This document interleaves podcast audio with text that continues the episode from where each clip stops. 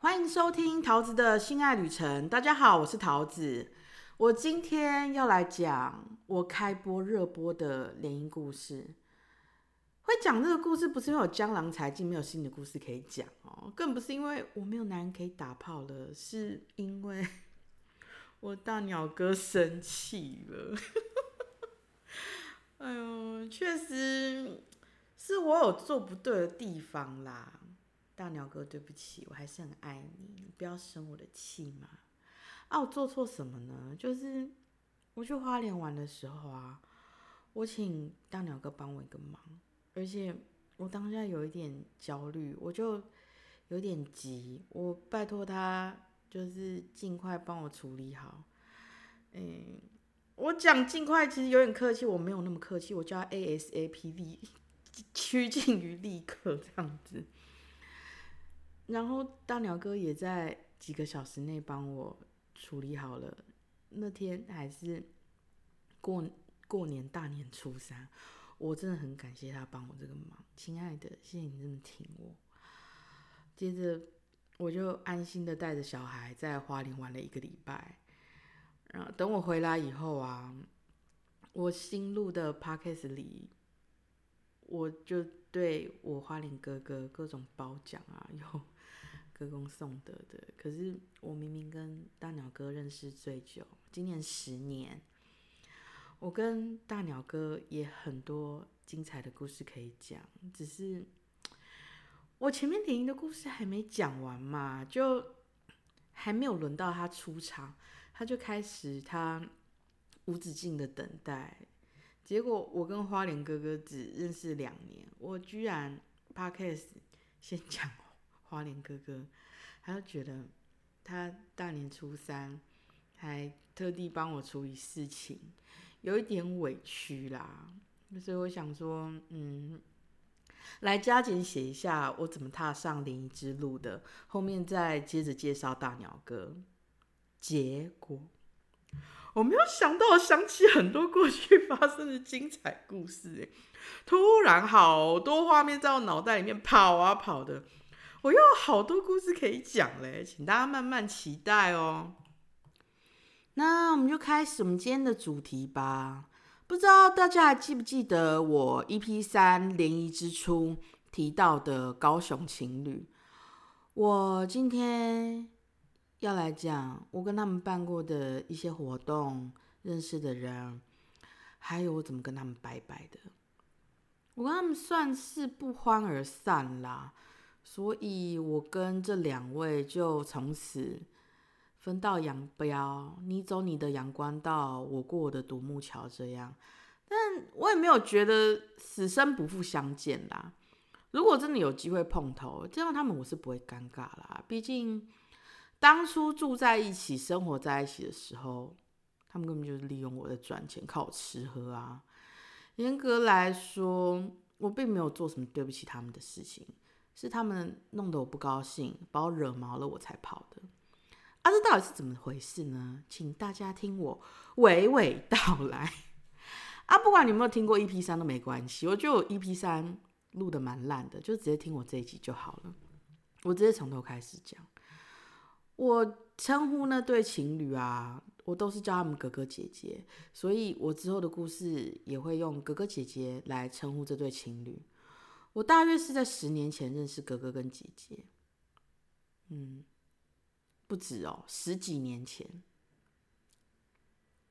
我一开始啊是在聊天室认识他们，我也不确定到底是哥哥跟我聊还是姐姐跟我聊，反正我们就线上先聊了几个小时，之后聊得蛮投缘的，就开始觉得打字很慢很难聊，我们就换了亚太的电话，因为当时亚太可以往内户打不用钱，然后我们就开始。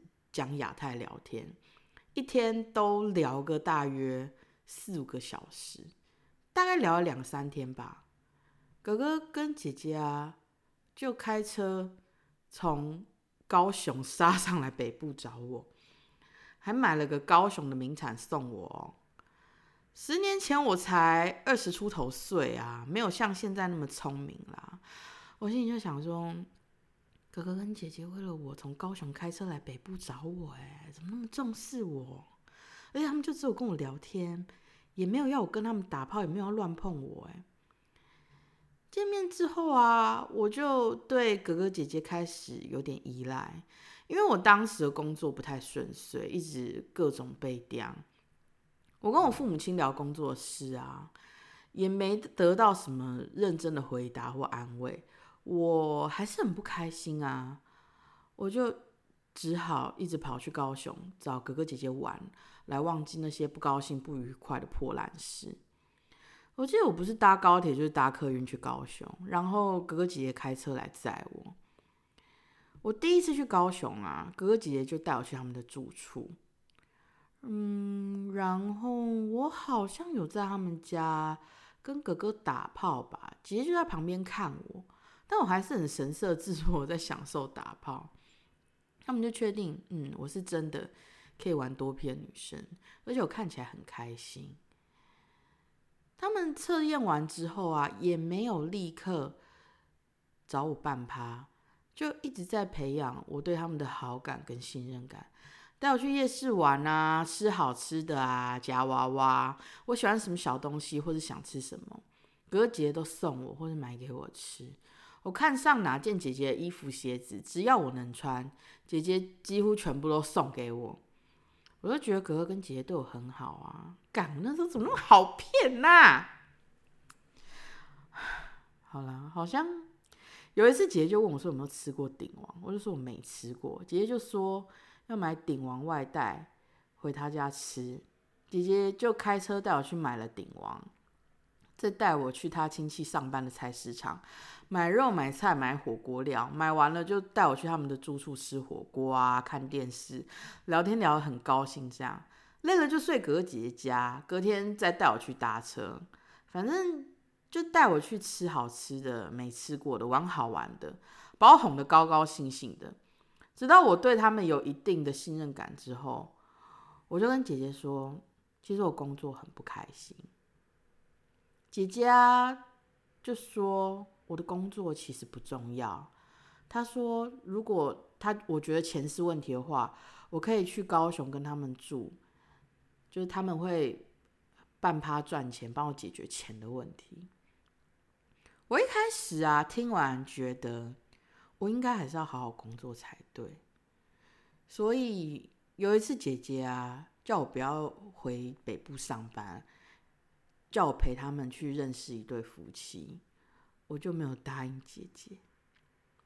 虽然我还是有先打电话跟我主管确认说，我可不可以请假，但是主管说我这样太临时了，所以我还是去上班了。然后我讲一下认识夫妻这件事情好了。嗯，就是照一般的常理来说，哥哥姐姐他们不是情侣啊啊！既然已经有姐姐这个女生了，为什么还要拉我去呢？我现在想想，我真的觉得没有什么必要去耶，因为姐姐就算见到对方之后没有觉得想要给对方碰，啊，也可以玩同房不交换就好了啊，啊，同房不换我就更没有必要去了啊。但是我当时还很年轻嘛，我真的没有想那么多。然后我那个时候也跟姐姐变得很好了，开始我开始把姐姐当成我亲姐姐这样子。姐姐她当时是这样跟我说的，她说她想去认识那对夫妻，但是她不想给对方男生碰，就算哥哥没有要碰对方老婆，姐姐怕对方说不是我老婆不给碰，是你男人不碰我老婆。现在我跟你，我我们都开了房间，我想要玩，我就是要碰你之类的。姐姐就说：“如果带我去的话，我就可以帮姐姐当。”啊，我现在想想，觉得有有点生气。我怎么那么丢脸啊？哦，年轻的时候真的很笨、很蠢、傻。哎，好了好了，好了，我就是要跟大家讲这些我以前被骗的丢脸故事。可是，我当时的状态真的很低潮。我低潮的原因啊，是因为。我跟一个我以前很好的学校老师，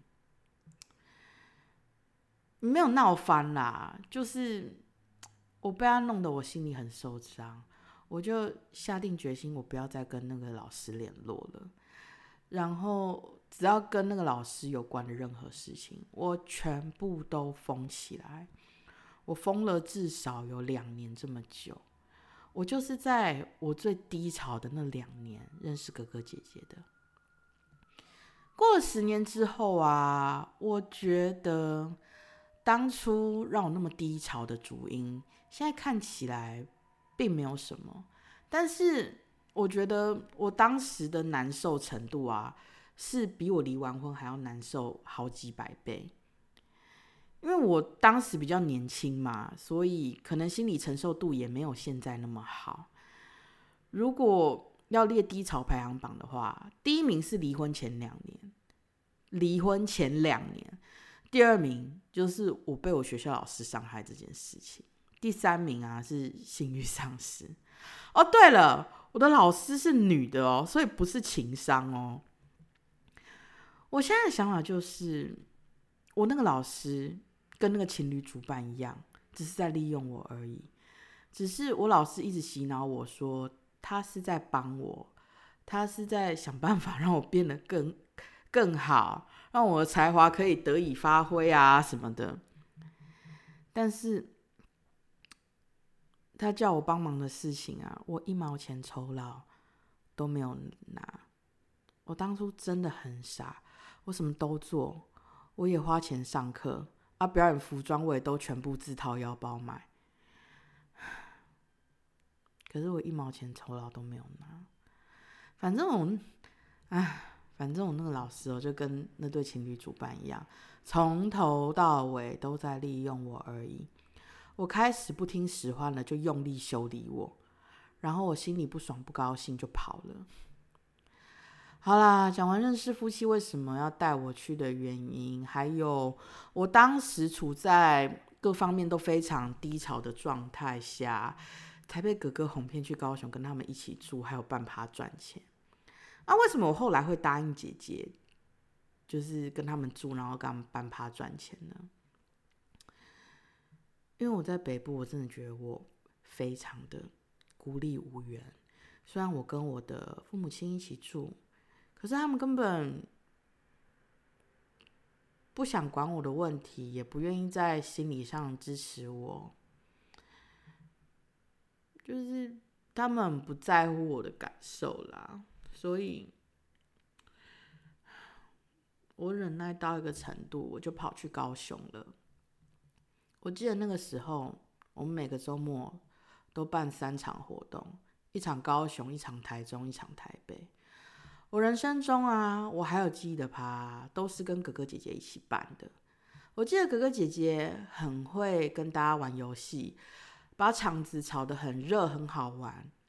我讲，我觉得最精彩的某一场好了，那一场啊，办在高雄，报名参加的人呐，几乎都有报下半场，大概只有少数几个没有报名下半场多人运动的部分。所以上半场在。KTV 玩游戏的时候啊，姐姐就没有管我们这些女生要怎么玩。玩光游戏啊，不管要亲啊、要摸啊，还是要口交，这都是小蛋糕啦。我觉得比较夸张的处罚就是胸部打脸，还有我被哥哥指定某号码的脸要埋在我的胸部里面十五秒，结果。那个某号码是另外一个妹妹，姐姐就说：“好，现在那个妹妹的号码开放竞标，得标人就可以把脸埋在我胸部里面，一百起标。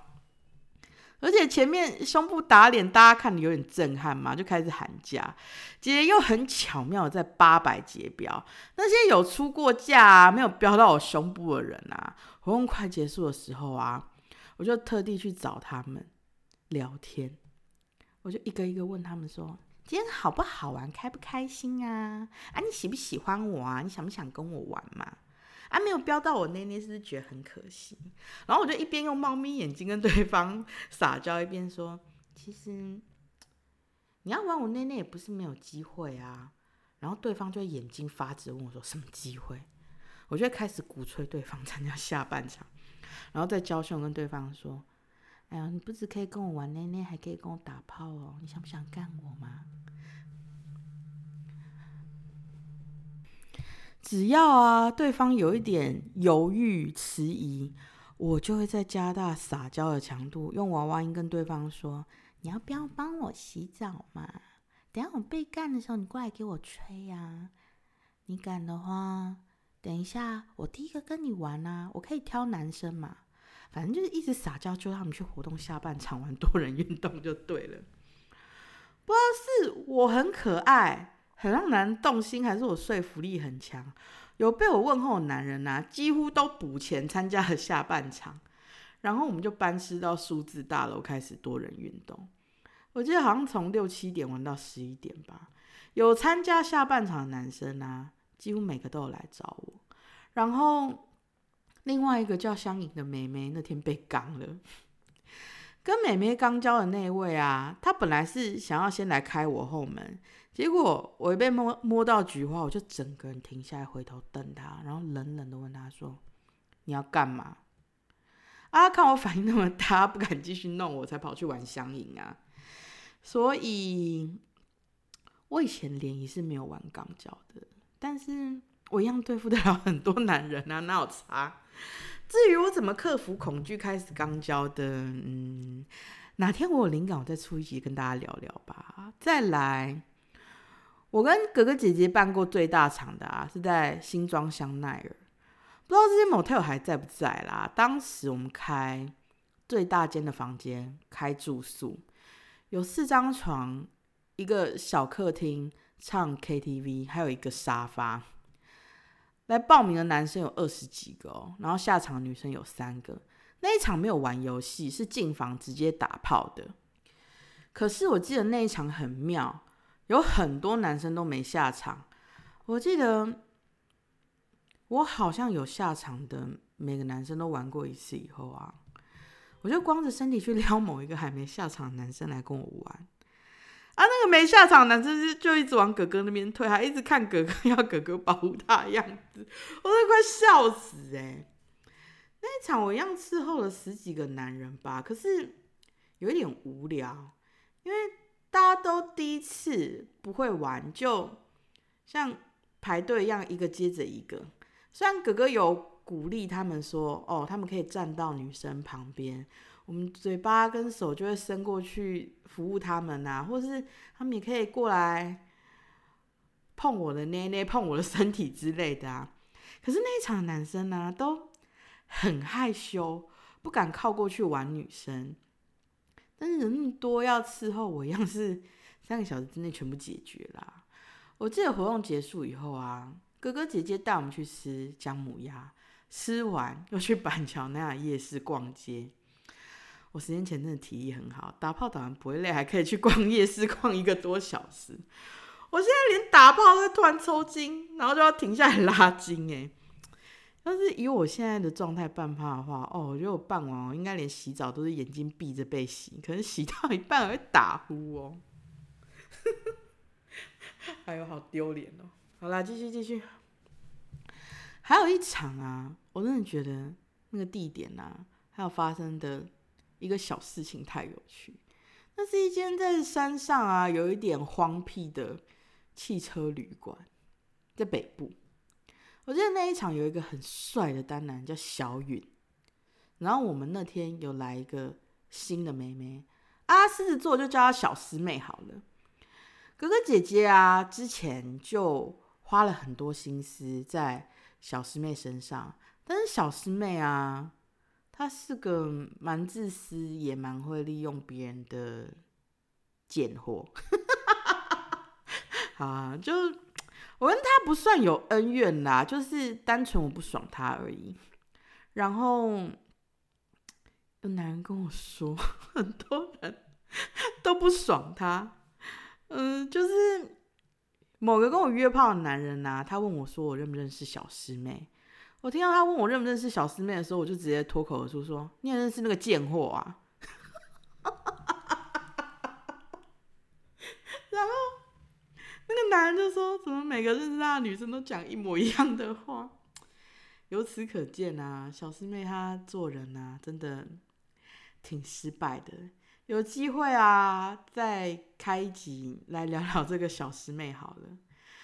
回到半趴的正题吧，就哥哥跟姐姐啊，为了叫小师妹来参加活动，他们花了很多心思在她身上，也付了很多钱给她。小师妹呢，她本来是不敢多批的。但是我们都有让她知道说我们在办趴啊，她也收了哥哥姐姐的钱了啊。我跟哥哥姐姐当然就是会想要让他下场啊。我看到那个帅哥之后，我就立刻把那个脑筋动到那个帅哥身上。上半场活动结束之后啊，我就跑去坐在小云腿上，一边撒娇一边问他要不要参加下半场。小允就很坚持的说，他只想玩上半场而已。我怎么跟他撒娇啊、撸啊都没有用。姐姐看到我在跟小允谈，姐姐就把小允叫过去讲悄悄话。我那个时候啊，哦，真的跟姐姐好到心灵相通，因为姐姐马上就 get 到我要让小允去弄小师妹下场，所以那一场我没有吃到小允那个帅哥，我之后也没吃到啊？为什么呢？我很后面才会讲，这是又是。另外一趴故事了。等到啊，我们那一场办完了，我去外面打电话要联络下一场的时候，我看到我们上礼拜办活动来玩上半场女生穿着防务阿姨的衣服在整理备品，我就跑过去跟她讲话，我说：“小轩，你怎么在这里呀？”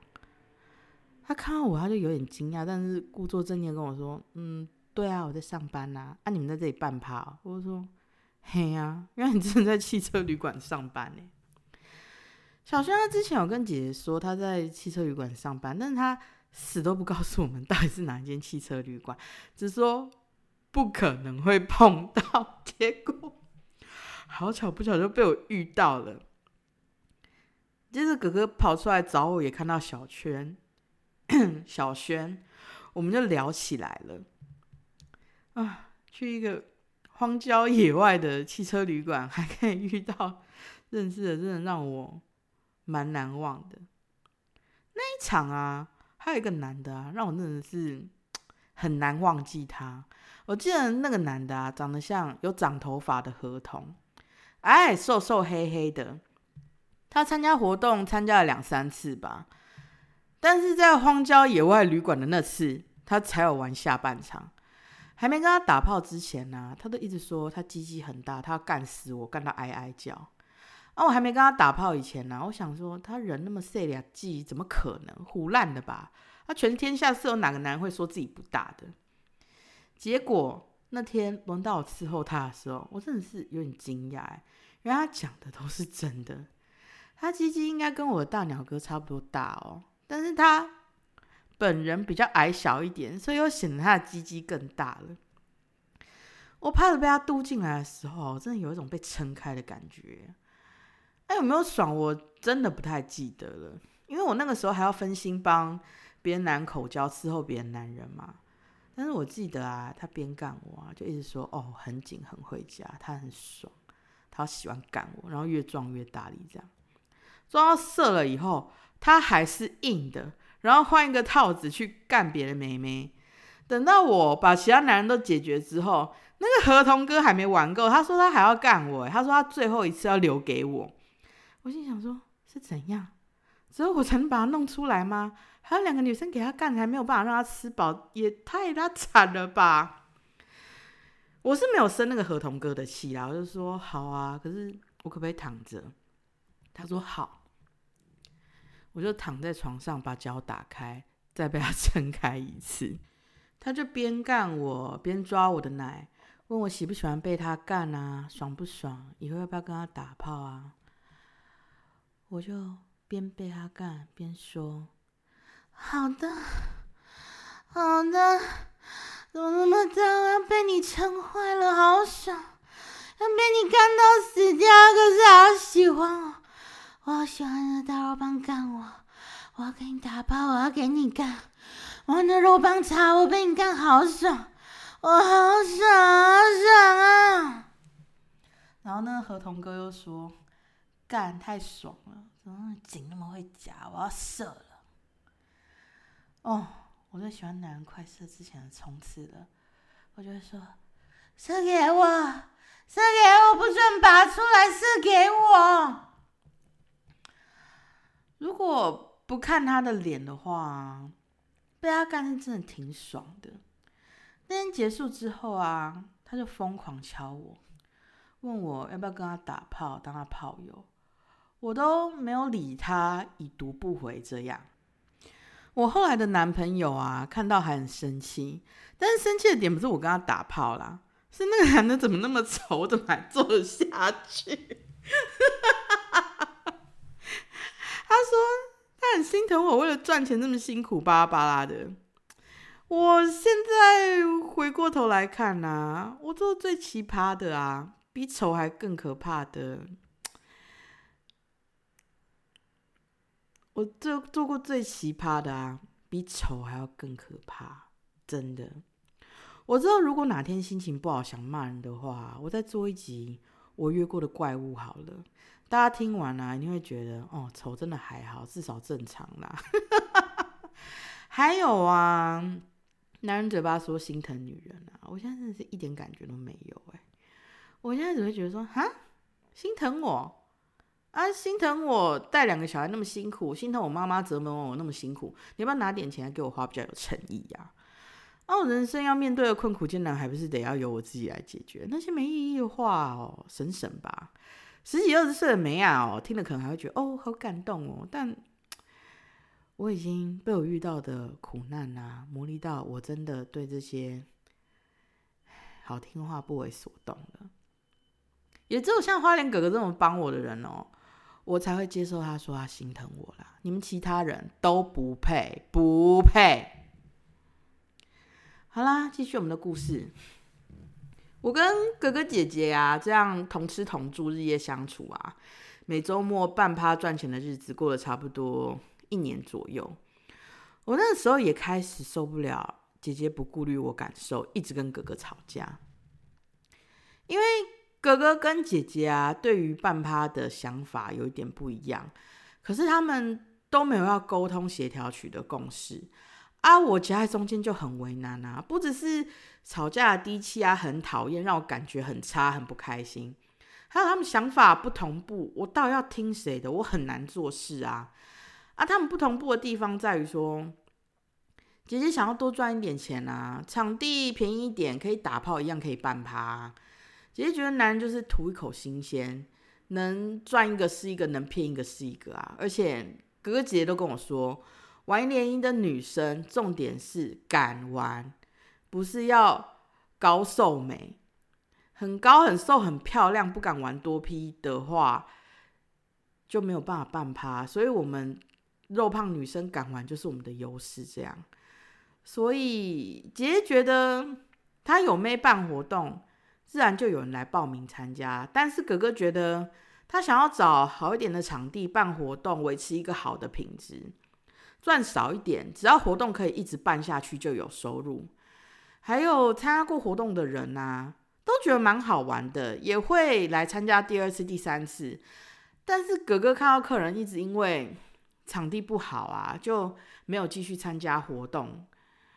我觉得也不只是场地的问题啦，反正哥哥跟姐姐就一直吵架，我就要一直忍耐他们吵架嘛。与此同时啊，有一个台中的单男开始追我。我记得啊，台中的活动参加，他参加台中的活动参加两次以后，他就跑来高雄找我玩，也一样有参加活动哦。我记得我那天办完高雄的活动啊，我跟姐姐说我要跟那个丹南去看电影，姐姐就硬要我跟他还有来参加活动的客人去打麻将，但是当时我也只是学了一点皮毛，很不会打。姐就逼着我打，说什么我该学，接着开始讲话修理我，说我看电影不会累，打麻将在累什么？从哥哥跟姐姐开始修理我的那一刻起，我心中就种下我一定要走的念头。好啊，既然要这样对我，那我也没什么好留恋的啊。我被修理完的两三天后啊，我就跟姐姐说，我家人要我回北部照顾我阿公。啊，我都说这种理由，他不可能不放我回去嘛。我东西就打包一个大概，然后跑去台中找我当时那个男朋友到处游玩。对，所以那个单男后来就变成我男朋友了。我跟我那个男朋友啊，好像玩了一两天就回我家住。接下来故事啊，嗯，蛮精彩的。就是我借口照顾阿公要回北部的时候啊，哥哥姐姐有借我一台笔电，叫我要用笔电帮他们 po 活动文章。可是我已经不想跟他们住，也不想跟他们一起办趴了，所以我一个文章都没有 po。哥哥跟姐姐啊，还打电话给我跟我抱怨啊，然后一边问我说到底是在忙什么，怎么都没 po，也不跟他们讲一声。我就随便敷衍他们几句，然后照哥哥姐姐说的，把笔电寄回去给他们。可是，可是我，哎，百密一疏，忘记登出来。我跟始祖鸟主办聊天说，我不想跟哥哥姐姐办趴了，我讨厌他们，我讨厌他们在我面前吵架啊，不啦不啦不啦的一些事情，哥哥姐姐全部都看到了。而且自从就是有一个高瘦美的妹妹来了以后啊，我觉得我对哥哥姐姐好像没有利用价值，可以被丢掉了。然后我被他们修理，我很难过。我交男朋友，还有我客人找我跟高瘦美玩两女一男赚钱的工作，他们都要从中作梗搞破坏，我就说我很伤心啊。我干脆减肥去当某某哥的妹。我只要下场比较轻松，然后也不会那么受伤。还有啊，我跟高寿美刚认识的时候，我们很要好，因为我们两个都是金牛座的，就整个一拍即合，很好聊。然后我们有共同认识一个王八蛋，这个我后面细聊高寿美故事的时候，我会再跟大家说。所以，我那个客人呢，他想要我帮忙找别的女生一起玩三 P 的时候，我才会找高寿美啊。而且，高寿美跟我都住在北部，比较方便呐。有人可能会想问说：“啊，我跟姐很好，而且我们心有灵犀耶，我怎么不找姐姐啊？”先不讲我当时是不是已经讨厌姐姐这件事好了，我从搬到姐姐家住，然后开始办趴的这一年，我们每个周末至少办两到三场活动，但是姐姐有下场的次数，五根手指头真的数得出来。一次啊是二十几个男生最大场的那一次，怕两个女生不够，姐姐才下场。另外一次。是我月经突然来了，她不下场就开天窗了，而且姐姐她都要先跟哥哥打炮开场，才能跟参加活动的其他男生打炮。我就不觉得这个差事他会喜欢呐，啊，他要在高雄那么远，我也没有办法付他车钱呐，所以我怎么会找他？唉。我想想，我以前真的很傻，被他们利用那么彻底，还要这样伤我心。基本上没有我，他们根本是不可能办趴哎，因为我根本就是他们的摇钱树啊。可是他们怎么对我的？我跟他们住，他们收我房租，好啦，两千块啦，两千块也是也是钱嘛。吃饭跟我 A A，可是他们吃穿都靠我哎，他们怎么可以跟我收这些钱呢？后来高寿美来了，我走了。他们为了留住高寿美，大家去吃很好吃的，吃到饱，而且高寿美一毛钱都不用出。然后这边我就切心了，哎，因为我想到我以前在姐姐家，我坐在电脑面前，绞尽脑汁的想活动的文案，哥哥姐姐在旁边睡到自然醒，哎，联络报名活动的人也是我，而且我还拿我自己的门号打。电话钱都没有要帮我缴，然后下场下最多也是我。高寿美她下场做到累了，哥哥还会帮她挡男人。我累的时候怎么都没有来照顾我。然后我以前我负责活动文案跟联络，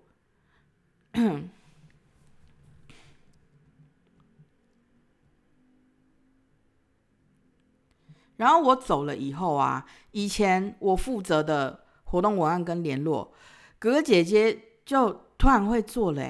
啊，高寿美在干嘛？她在旁边睡到自然醒，哎，醒来想吃什么都可以，还不用付钱，哎，怎么那么夸张啊？怎么差别待遇这么大？然后我想交个男朋友，他们阻拦我也就算了，我也没说我交了朋友就不跟他们办趴，为什么不跟我讲清楚、谈谈清楚就好了呢？我男朋友这件事情啊，也蛮精彩的。就是我男朋友追我的时候，他已婚，我一开始不知道。然后，但是我男朋友就跟我说：“哦，晚上不可以赖他。”啊，我跟姐姐无话不谈嘛，所以他当然也知道这件事情。他姐姐就一直跟我说这件事很奇怪。我听了，我就我听了也觉得有点可疑，我就开始问我男朋友。啊，我男朋友啊，在我的逼问下，也坦白跟我说他已婚，是被我逼的啦。可是我从以前我个性就一直很犹豫，我觉得跟他在一起很快乐啊，我没有很想要放弃跟他在一起快乐这段时间。我觉得我还没有很想管什么是非对错这件事情，应该是说。我知道跟已婚男人在一起不对，但是我不想管，不想看啊啊！我有想清楚说我要跟他有未来，要跟他结婚吗？我不知道啊，所以我就跟姐姐说，我想要先维持现状就好了，因为我还没想清楚嘛。结果姐姐就叫我男朋友离完婚、恢复单身以后再来找我。姐姐心里打的如意算盘啊，应该是我男朋友啊会回归家庭，他不可能会为了我离婚啊。我没有男朋友就继续就可以继续当他们的摇钱树嘛。结果姐姐完全没想到，我男朋友就离婚，也把身份证换好了。姐姐她蛮吃惊的，可是她也没有理由可以阻止我了。但是这件事情。我男朋友离婚这件事情也让我陷入了捆绑。我当时的感受是：哦天哪，他为了我离婚了！我心想说：哦，不跟他在一起的话，他一个人要怎么办？我好像不跟他在一起不行了，我就陷入了这个捆绑之中。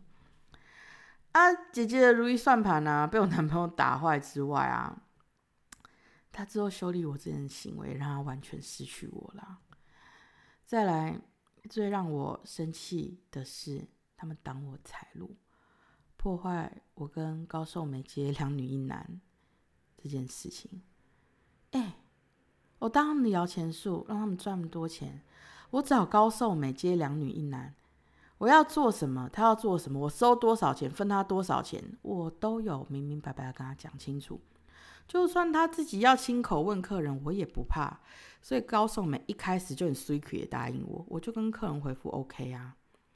哥哥姐姐知道以后，就一直洗脑高颂美说我的坏话。他们说我一定有赚他的钱，我一定拿的比他多，不然我就会让那个客人只跟他做，然后叫高颂美打电话跟我说他约进来。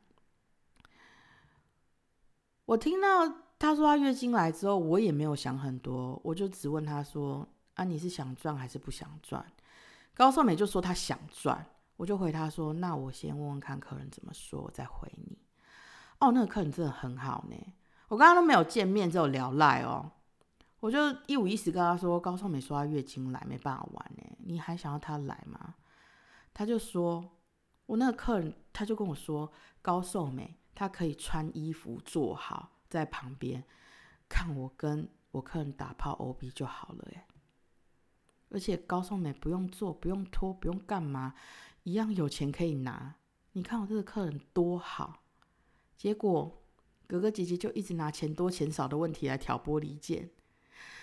啊，我有做，我当然钱比较多啊。啊，他什么都没有做，还有钱可以拿，他本来就应该要拿比较少啊。接着哥哥姐姐就很荒谬的。叫高寿美开高价去当花瓶，他们的理由是因为高寿美身材比我好，条件比我好，所以她就算没有跟男生打炮，也应该要拿比我多的钱。那怎么想都很荒谬啊！啊，我也跟客人实话实说，然后跟客人说算了啦，所以客人也没有怪我。就全部这些事情加起来，我就觉得你们可以，你们怎么可以这样对我？我就跟始祖鸟主办聊赖聊了我对哥哥的种种不满啊，哥哥姐姐就从笔电看到这一切，但是。我也不在乎了，而且我不知道是不是报应哎，就是他们的祸害就来了啊！这些全部都是高寿美告诉我的。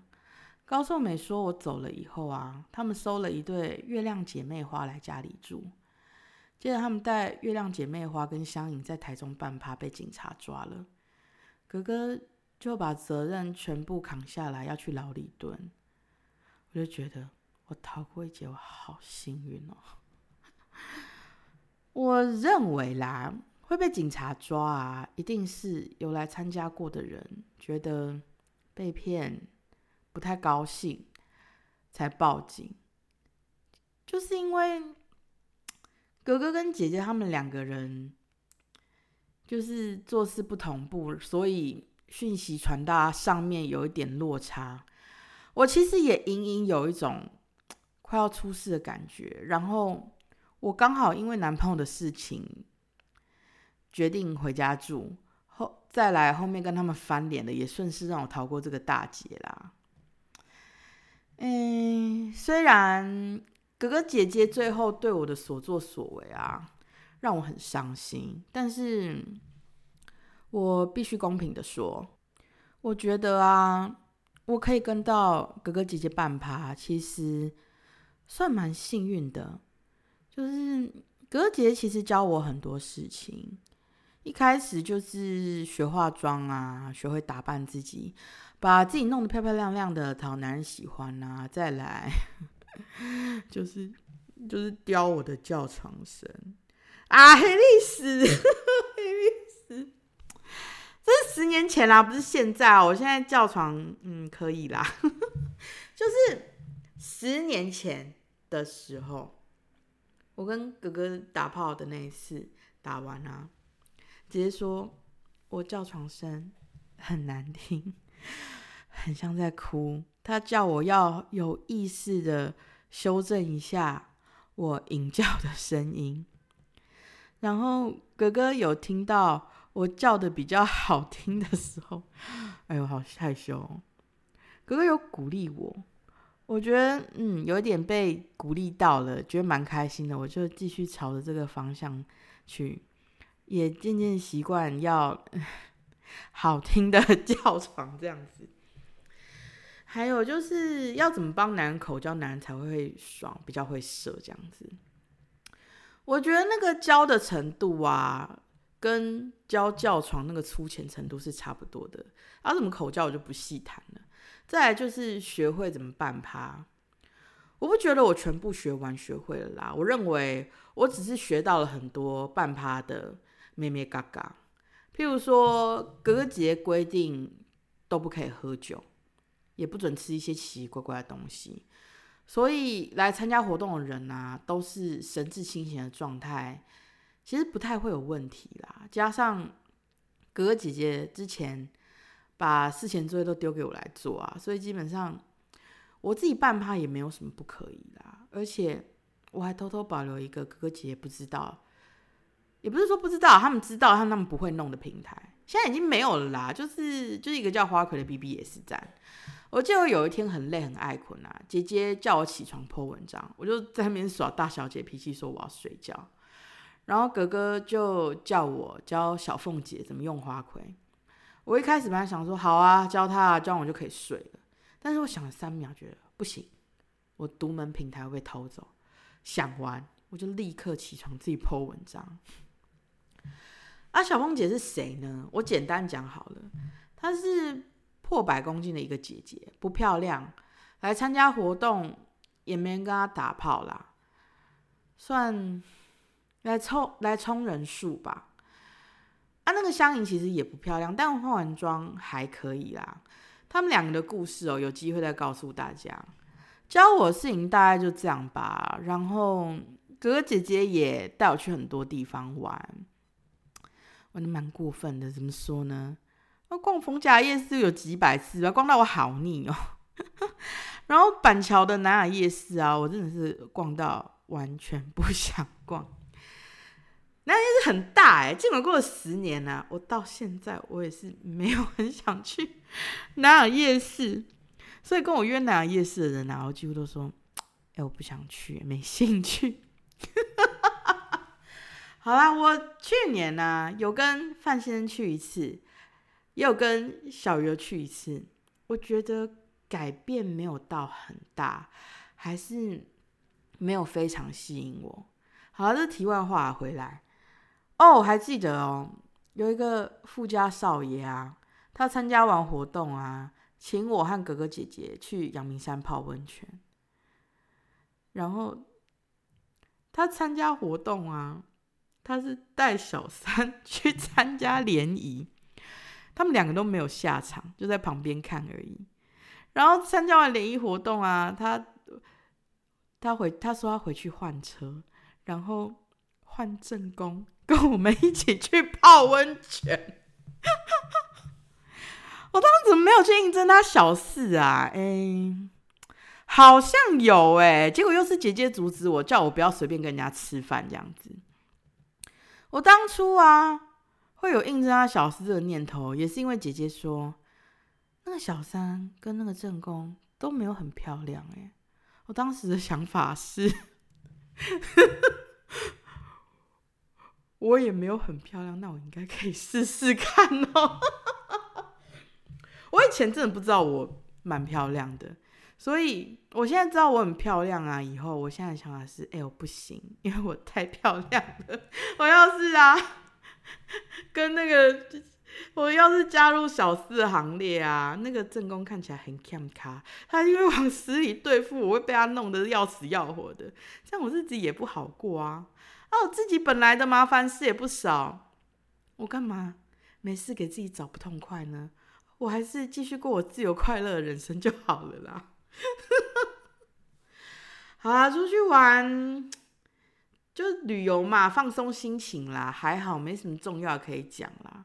好啦，今天这集就到这边喽。如果你有想听的主题或者想问问题，都欢迎大家留言或者私讯告诉我。喜欢我的 podcast，请大家分享给你的亲朋好友，要分享才会得到性爱之福哦。